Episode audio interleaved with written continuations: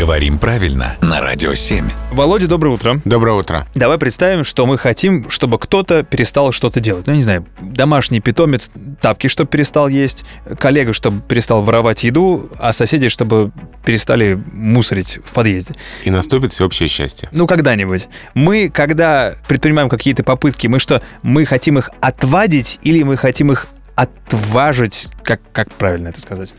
Тут путаница вот с чем может быть связана. А в этом значении употребляется глагол «отвадить». Отучить от какой-либо привычки, отбить охоту что-то делать. Угу. И когда это приходится делать часто, угу. глагол несовершенного вида «что делать?» — «отваживать». И вот тут как раз возникает путаница. Я хочу сказать отважить, что, в общем, здесь ни к чему. Ни к чему, потому что в русском языке глагол «отважить» нет, а есть глагол «отважиться», решиться на какой-то угу. поступок.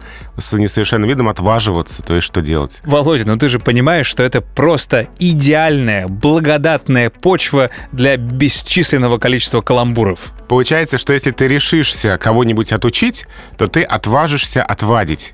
А если ты будешь долго решаться кого-то долго отучать, то ты будешь отваживаться отваживать. Но если не забуду и не перепутаю, именно так я и буду делать. Спасибо, Володя.